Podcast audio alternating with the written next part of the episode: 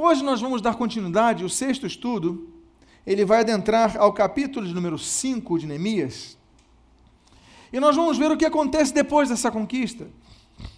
Porque o fato é que depois de conquistas é que quando é, que é a ocasião em que muitos se perdem. Muitos se perdem depois de conquistar as suas metas. Há pessoas que têm metas de um emprego, quando começam o emprego se perdem. Há pessoas que dizem: "Não, eu vou quitar minhas dívidas e quando eu tiver dinheiro vou resolver minha vida". E quando tem dinheiro é quando a sua vida realmente acaba. Você conhece pessoas assim que quando alcançam objetivos, a sua vida começa a ruir? Com Israel não foi diferente, assim como nossa vida não é diferente. Muitas vezes nós temos sonhos, nós temos planos, nós temos metas, alcançamos-nas, só que, consequentemente, nos perdemos. E nós vamos ver o que acontece com Israel depois de alcançar o seu objetivo primordial, que é a reconstrução dos muros de Jerusalém.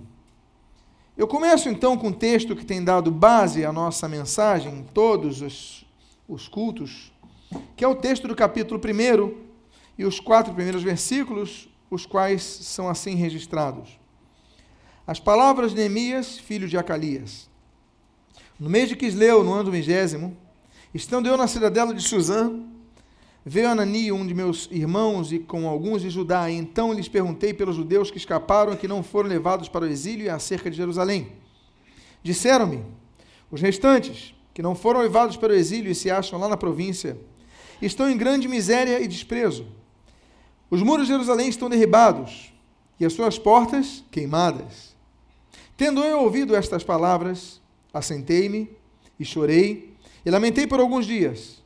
E estive jejuando e orando perante o Deus dos céus. Oremos mais uma vez. Pai, lemos a tua palavra, pedimos, ilumina esse texto, fala conosco nesta noite, que nós pedimos. Fazemos agradecidos em nome de Jesus. Amém e amém. Ele não apenas se importa com a sua terra, mas ele sente ele sente que o seu povo está em miséria, sente que as ruínas de sua terra estão derrubadas, ele sente, diz a Bíblia, que ele então se assenta e chora. A Bíblia diz que ele lamenta por alguns dias. Há pessoas que não querem se lamentar, mas nós devemos lamentar-nos, sim. Há momentos que nós rimos e momentos que nós choramos. Nós não podemos obliterar o brilho de nossa alma, que muitas vezes quer chorar. Mas o texto diz que ele não permanece nesse estado. A nossa vida é composta de, é composta de montanhas e de vales.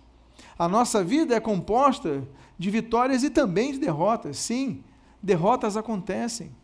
Derrotas no sentido, não na vida espiritual, quando nós temos a, a vida eterna, mas derrota em projetos.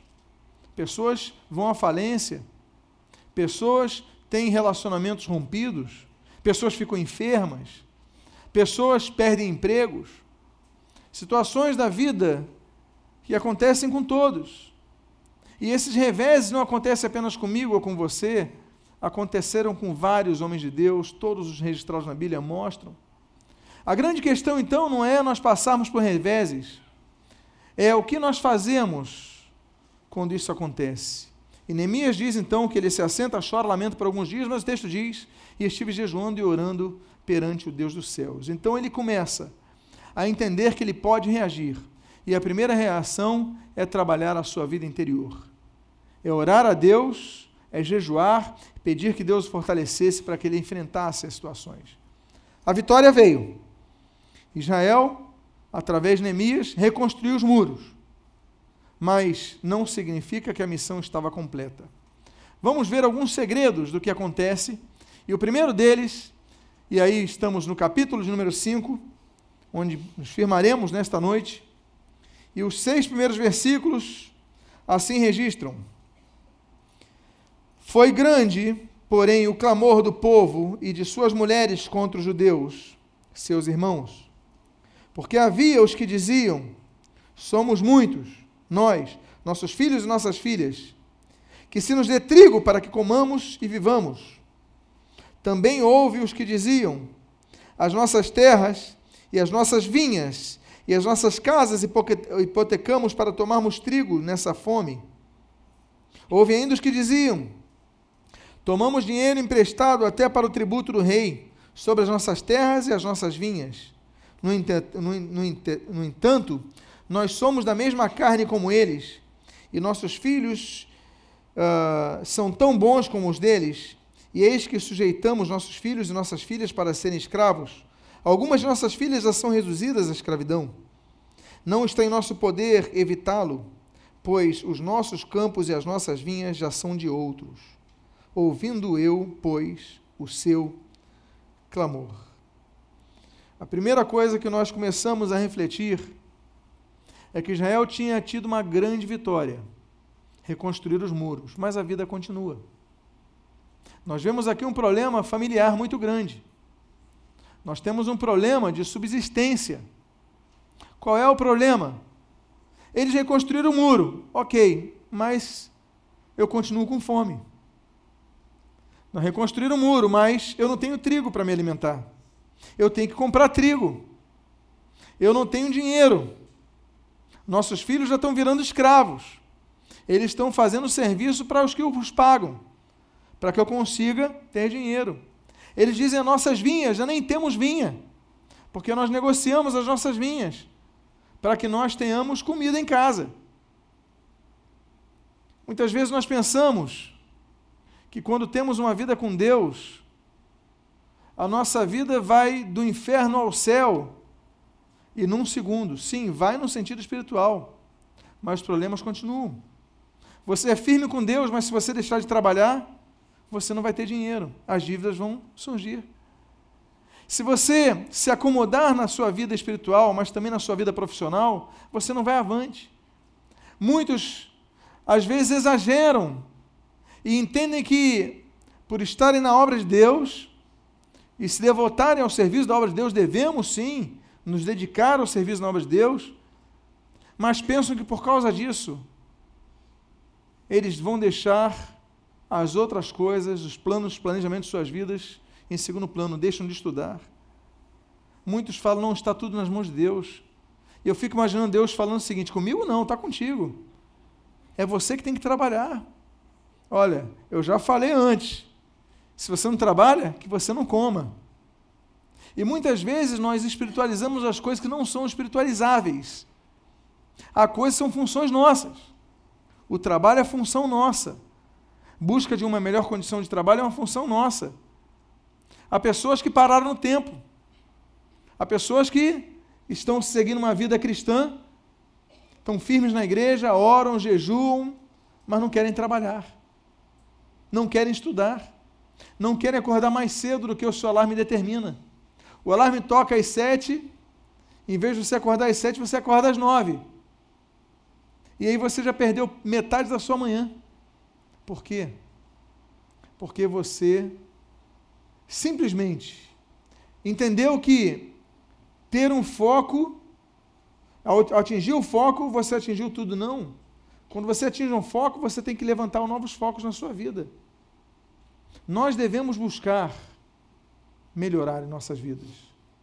Devemos melhorar em todas as áreas de nossa vida. Nós devemos ser pessoas que tenhamos uma vida espiritual excelente, mas devemos também ter uma vida acadêmica excelente. Devemos ter uma vida de relacionamentos excelente. Devemos ter uma vida profissional excelente. Devemos buscar excelência em tudo. Daniel foi levantado por Deus porque era um homem excelente na sua vida espiritual, mas também era um excelente administrador. José, excelente na vida espiritual, mas um excelente administrador. Deus levanta pessoas excelentes e quanto mais excelente você for, mais oportunidades você terá na sua vida. Então vocês jovens têm que estudar mais, porque vai chegar o ponto que vocês reconstruir o muro de Jerusalém, reconstruir uma família, mas vai ficar com a geladeira vazia se você não trabalhar ou não buscar um melhor trabalho. Você está no emprego, procura fazer uma especialização. Olha, vai ter um concurso interno, procura se estudar para melhorar nesse concurso. Procura fazer um segundo idioma, uma porta vai se abrir que vai te dar oportunidade nisso. Procura se especializar em algo. Há pessoas, eu volto a dizer, que vão apresentar um currículo. Há tempos atrás, eu recebi um currículo, uma pessoa colocou ali, cursos, datilografia. Eu falei, meu Deus, Meu filho não sabe o que é datilografia. É uma coisa que nem existe mais. Qualquer um hoje já digita, você não precisa mais dizer isso. Conhecimento Word. Você colocar isso é, é só para encher linguiça. Porque todo mundo já conhece, já sabe usar isso. Você tem que se especializar até para conhecer isso. Mas você tem que buscar diferenciais no mercado. Deus quer que você seja excelente em tudo. Porque sendo excelente em tudo, você terá melhores condições. Note só. Nós temos um problema triste aqui nesse texto. Qual é o problema triste nesse texto? É que o povo estava explorando o próprio povo, não é isso? Olha, nossos filhos estão sendo escravos de quem? Nossos irmãos. Nossos irmãos estão cobrando juros de nós. Irmãos explorando irmãos. E a verdade é que isso acontece. Mas eu não quero aplicar ainda nesse, nesse termo. O que eu quero dizer é o seguinte: que você tem condições de ir além do que você tem. Ah, você concluiu uma meta? Pronto, não descanse. A sua missão, voltamos a citar o termo de guerra, o nosso capitão de mar e guerra aqui, como confirmou no domingo passado, ele reitera que a missão não é apenas conquistar um território, é ocupá-lo e é mantê-lo. Não adianta você só fincar a bandeira e voltar para casa, senão o que, vai acontecer? O inimigo vem e o que ele faz? Ele retoma. Não adianta você reconstruir uma área da sua vida se você não mantiver foco nessa área. O povo de Israel começou a ter fome. O povo de Israel começou a ter problema. E aí você vê o início do versículo. Diz o início do versículo: Foi grande, porém, o clamor do povo e de suas mulheres contra os deus seus irmãos. Começa a haver divisão. Começa a haver problema. O texto continua, um segundo segredo que nós temos que analisar nessa noite é, o texto diz assim: Ouvindo eu, pois, o seu clamor e estas palavras, muito me aborreci. Entenda o seguinte: nós somos pessoas que temos sentimentos. Não podemos dourar a pílula. Não podemos nos fazer de super crentes. Há pessoas que querem transparecer uma coisa que não estão vivendo. Há pessoas que estão tristes, mas não querem transparecer a Deus que estão tristes. Há pessoas que estão iradas e nós podemos nos irar sem pecar. Ira não é pecado. Ira é uma indignação contra algo, veemente. Tanto é que a Bíblia diz: irai-vos, mas não pequeis. O que nós não devemos fazer, recomendação bíblica, é não se põe o sol sobre a vossa ira. O sol não pode se pôr, a gente não pode levar essa ira para o nosso travesseiro. A Bíblia fala sobre isso porque, antes de nós dormirmos, ou resolve com a pessoa que tem que resolver, ou resolve com Deus. Abre o coração para Deus. Deus, eu estou irado contra uma pessoa. Eu estou irado contra uma situação. Eu estou irado pelo fato da minha geladeira estar vazia. Eu estou irado porque eu não consigo emprego. Eu estou irado porque essa situação não muda. Esse homem não ficou irado porque algo aconteceu com ele. Diz o texto: Ouvindo eu, pois, o seu clamor era o clamor, o clamor de quem? Dos seus irmãos. Não era o clamor dele, Neemias não tinha fome, mas seus irmãos tinham fome. Neemias não estava sendo escravizado, mas seus irmãos estavam sendo escravizados. Ou seja, há uma indignação que nós vemos em Neemias, que é uma indignação muito importante. É a de sentir o que os outros estão padecendo, é ter misericórdia. A palavra misericórdia é uma palavra digamos assim, é uma palavra que tem duas origens. Misericórdia tem uma origem latina e uma origem grega. Miseri vem de miserere no latim, que significa miséria. O que é o miserável? Miserável é aquele que tem aquém do mínimo necessário. Isso é miséria. Isso não é pobreza. Pobreza é quando você margeia o mínimo necessário. Miséria é quando você está abaixo do mínimo necessário. Você está na miséria, você não tem um mínimo para sobreviver. Isso é miséria. Miserável isso.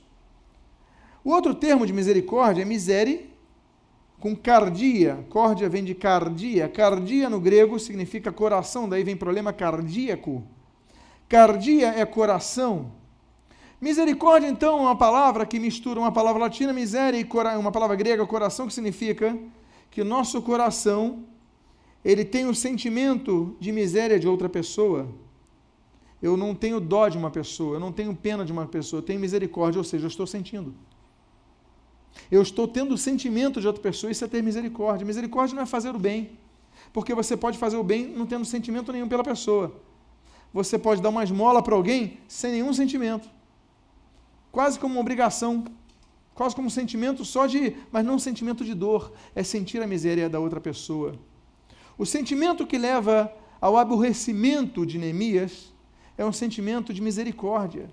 Ele sofre pelo sofrimento dos outros. E nós vemos então que ele muito se aborreceu. Amados irmãos, cristianismo, como foi bem colocado aqui no domingo passado, na oração do pastor, é mais do que egoísmo. Aliás, não é egoísmo, cristianismo é altruísmo. É buscar o sentimento do próximo. É amar o próximo. É buscar no próximo o melhor. É amar ao próximo como a nós mesmos. E o que Neemias faz, eu vejo muito do evangelho de Neemias, porque esse texto me lembra que ele na prática ele sente porque ele não tinha fome, ele não tinha filho escravo, mas ele ficou aborrecido por causa disso, ele não ficou em paz por causa disso. E nós devemos lutar pelo nosso próximo. Uma das coisas boas das células, quando nós criamos as células, nós falamos o seguinte: olha, as células elas vivem para que as pessoas da igreja elas tenham uma atenção mais próxima. Um pastor do púlpito não consegue acompanhar as pessoas no seu dia a dia. Não consegue consegue acompanhar um, mas se nós temos várias células, você consegue dar atenção, você consegue acompanhar, você consegue ver a necessidade da pessoa. E quando ela está sofrendo, as pessoas estão juntas, a célula vai se envolvendo. Quando ela está feliz, a célula compartilha. As pessoas estão mais próximas. Mas Neemias não tinha células. Neemias era líder de uma multidão de pessoas, milhares de pessoas. Mas ele tinha esse sentimento. Por quê? O líder tem que ser assim. O líder tem que sentir o sentimento geral da igreja e buscar soluções. Neemias busca soluções. Há um terceiro segredo que nós lemos, o seguinte. Versículo 7 ao 9, nós lemos: Depois de ter considerado comigo mesmo, repreendi os nobres e magistrados e lhes disse: Sois usurários, cada um para com o seu irmão. E convoquei contra eles uma, um grande ajuntamento. Disse-lhes: nós resgatamos os judeus, nossos irmãos, que foram vendidos a agentes, segundo nossas posses. E vós, outras, outra vez, negocia, negociaríeis vossos irmãos para que sejam vendidos a nós? Então se calaram e não acharam o que responder. Neemias confrontou, mas não confrontou para derrubar, mas para conciliar. O que nós aprendemos com Neemias é que ele vê o problema, mas ele enfrenta o problema. E muitas vezes nós não conseguimos solucionar os problemas porque nós ficamos calados, passivamente aceitando as coisas. Há injustiças sociais que devem ser lutadas e assumidas como cristãos. A segregação racial nos Estados Unidos da América, ela teve um problema contextual na igreja. Nós vemos filmes que os negros norte-americanos diziam o seguinte: não, mas nós temos que nos submeter. Temos que nos submeter à lei do Estado. O Estado diz: no colors, então eu não posso beber água nesse bebedouro, é só para brancos. Only white. Eu tenho que sentar apenas nos bancos para os negros. Eu não posso sentar no banco dos brancos. Eu não posso ir em alguns lugares que ali é somente para brancos. Era assim nos Estados Unidos. E a maioria dos negros americanos se sujeitava a isso. Por quê? Honrar o rei, submeter-se à liderança do Estado. Ok, eles não estão errados. Mas quando nós aprendemos sobre princípios de liderança, nós aprendemos que acima da autoridade delegada está a autoridade escriturística, a autoridade verais. E acima da autoridade verais está a autoridade suprema. Existem níveis de autoridade espiritual. Então a autoridade do homem ela cessa quando esbarra na autoridade da Bíblia.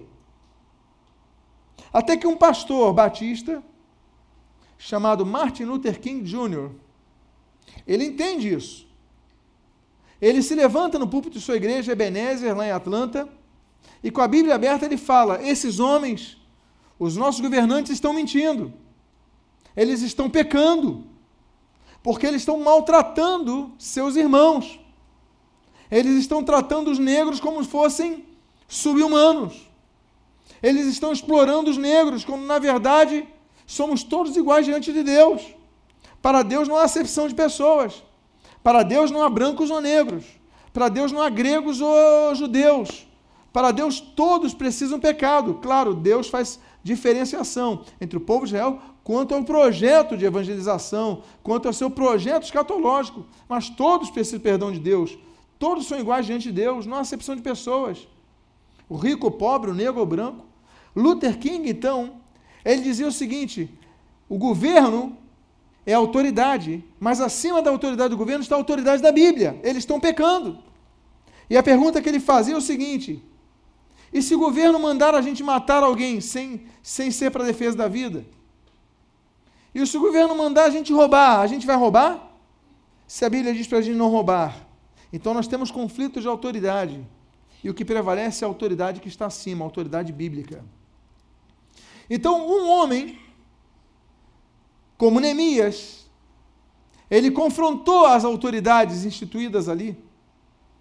Um homem como Neemias, diz a Bíblia nesse texto, no início, depois que eu considerado comigo mesmo, repreendi os nobres e magistrados. E diz: Sois usurários, vocês estão explorando vossos irmãos. A voz profética não pode escalar na, na igreja, e a voz profética não pode escalar em nossas vidas. Há pessoas que não conseguem coisas maiores na sua vida porque estão sendo vítimas de abuso de autoridade em suas próprias casas. Há esposas que estão comendo pão que o diabo amassou porque os seus maridos ah, não, mas o marido é a cabeça do lar. Mas eles estão pecando e ultrapassando os limites que Deus colocou para eles. Todos têm limites. Então há momentos que nós devemos lutar pelo direito. Há momentos que nós devemos lutar pelo correto. Com a questão do governo, a mesma coisa. Temos que nos submeter? Sim, claro que temos. Não somos insubmissos. Mas a partir do momento que ordenam que façamos coisas erradas, é o discurso de Atos 5. Olha, importa que obedeçamos a Deus e não aos, não aos homens. Há um limite. Vocês estão entendendo o que eu estou dizendo? Neemias viu que havia fome. Neemias viu que alguns se aproveitaram para explorar outros. E Neemias então apontou o dedo para os magistrados e falou: Vocês estão pecando. Vocês estão explorando vossos irmãos. E o que, que Neemias fez? Neemias levantou o povo para que não se acomodasse. Você não pode se acomodar. Há pessoas aqui que estão sendo exploradas e ficam caladas e ficam quietas. Quando na verdade vocês têm que se levantar e lutar pelo melhor. Lute pelo melhor. Hoje em dia nós vemos, vemos um conflito. O Brasil, e eu não quero, não vou adentrar em política, não adianta que não vou entrar, mas eu quero falar um dado muito interessante. Há pouco tempo atrás, na época da primeira eleição, na eleição anterior, a eleição presidencial, se dizia que um dos motivos de colocar uma mulher no governo era que se ia equiparar os salários, homens e mulheres. Isso acontece hoje? A sociedade continua abusando. Por que, que um homem que faz a mesma função que uma mulher recebe mais do que uma mulher? Por que, que então um tipo de professor ganha mais do que o mesmo tipo de uma professora? Por que, que um tipo de gerente ganha mais do que um tipo de gerente se for mulher? Injustiças. A igreja tem que se levantar contra isso, mas nós cristãos também. Devemos ser pessoas inconformadas. Não podemos ser vaquinhas de presépio que ficam apenas balançando a cabeça e dizendo amém para tudo. O nosso amém é para a Bíblia. Mas temos que lutar. Vocês estão entendendo o que eu digo para vocês? Se o governo mandar você dobrar e adorar a estátua do rei, ainda que todos se prostrem, pelo menos que haja três que se mantenham de pé. Ué, mas não foram desobediência a uma ordem real? Mas acima deles estava a Escritura. Quando o Faraó manda matarem todos os recém-nascidos, tem as parteiras egípcias que desobedecem. E graças a elas nasce o Moisés. Elas desobedeceram, mas acima delas estava a ordem de Deus. Eu não vou matar inocente. Nós então devemos amadurecer e, como Neemias ver, estão explorando o nosso povo, temos que nos levantar e lutar pelos nossos direitos. Diga para a pessoa que está do seu lado: não aceite injustiça, nem contra você, nem contra o teu povo. Levanta a tua cabeça e luta. Nós temos que lutar pelo melhor. Neemias diz assim: repreendeu os magistrados e os nobres, porque eles estavam se aproveitando. E olha, sabe o que é triste na história? Era do mesmo povo. Às vezes na própria igreja tem gente que se aproveita dos outros. De vez em quando a gente ouve um caso aqui na igreja. Aí procuram idosas, geralmente pessoas desempregadas muito tempo, se encostam idosas. Sabia que existe isso? E ficam contando história para sensibilizá-las e começam a ganhar mesada das mesmas. É um golpe antigo, acontece nessa igreja, acontece em muita igreja. Tem gente que fica de igreja em igreja dando golpe em golpe. E tem que haver palavra profética. Aqui não. Ninguém vai explorar ninguém. Tem igrejas que o primeiro a explorar é o próprio pastor. É o primeiro a explorar a fé do povo. É o primeiro a extorquir o povo. E isso é o que a gente mais ouve, não é verdade? Infelizmente, nem sempre é exagero. Infelizmente acontece. Faltam Neemias. Faltam Neemias que lutem, que, se fique, que fiquem indignados pelo seu povo. Indignados pelo seu povo. O texto continua, quarto segredo. Capítulo 5, versículo 9. E esse é o penúltimo texto. Hoje a mensagem vai ser mais curta. Disse mais: Não é bom o que fazeis Porventura devias andar no temor do nosso Deus? Outra coisa. Procure enxergar as injustiças e os problemas que você está vivendo depois de suas conquistas. Porque Neemias podia conquistar e falou: conquistei, não, mas ele está lutando pelo melhor. É um homem que não se satisfaz, é um homem que. Mas procure enxergar as coisas com olhos espirituais. O que é que ele enxergou aqui? que aqueles homens não tinham temor de Deus. Não é isso que ele diz? Porventura não deveis, não devias andar no temor do nosso Deus?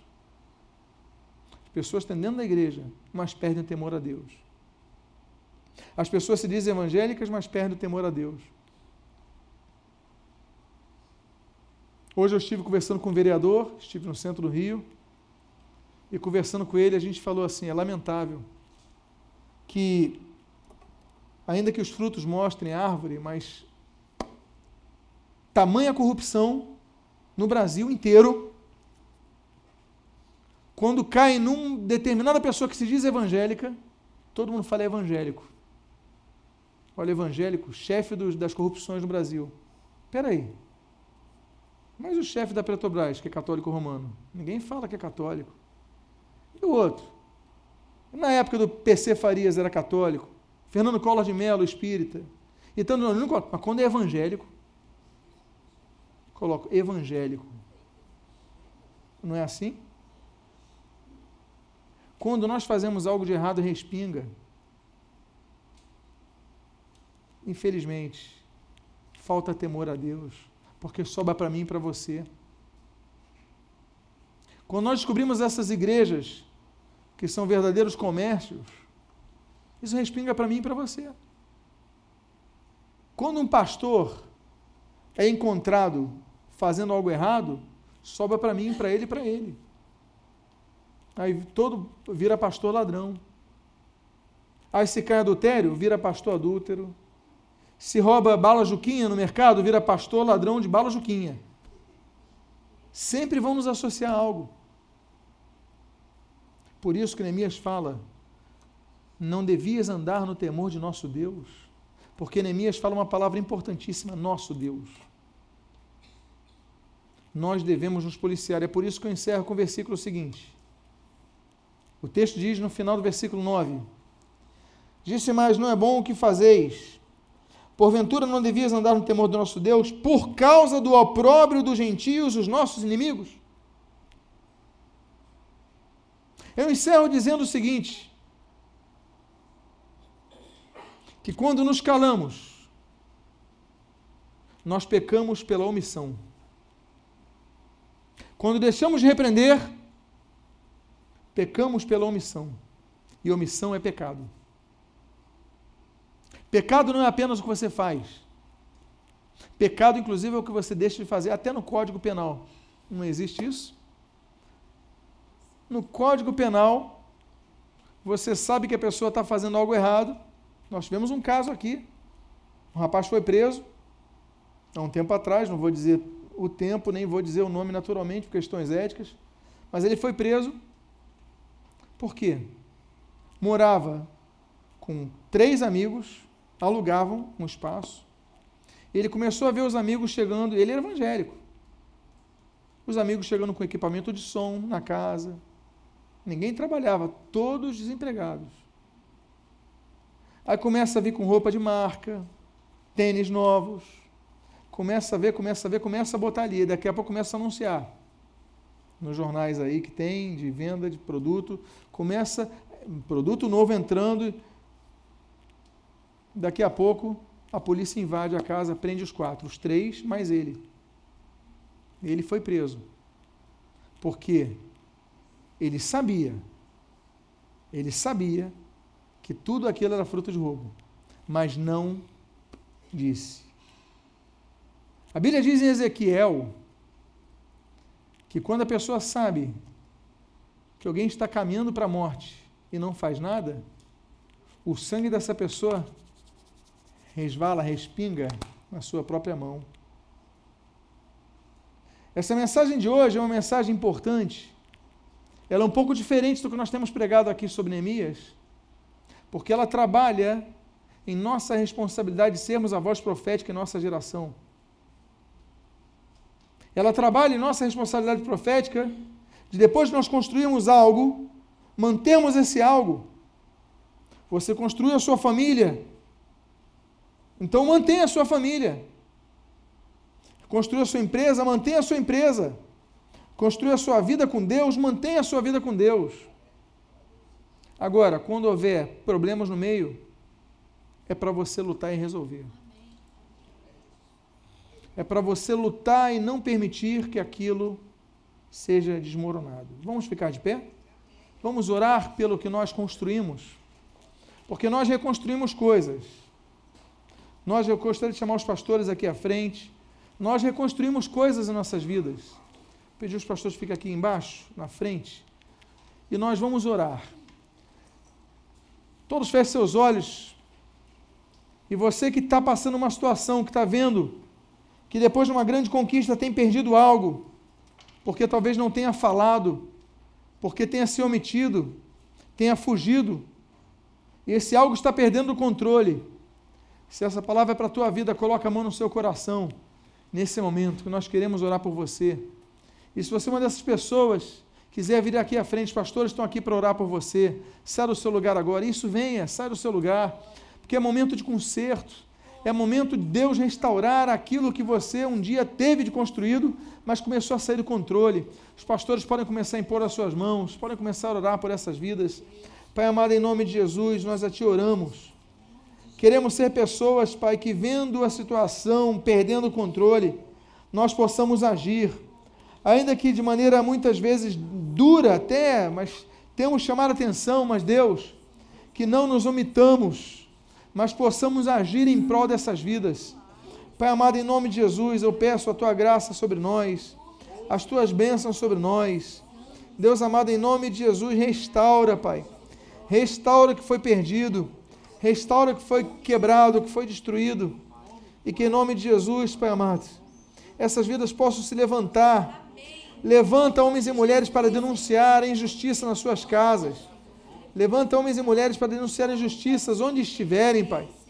E que em nome de Jesus tu nos uses como profetas em nossa nação. Levanta homens e mulheres no nosso Congresso Nacional, para que sejam a voz, Pai.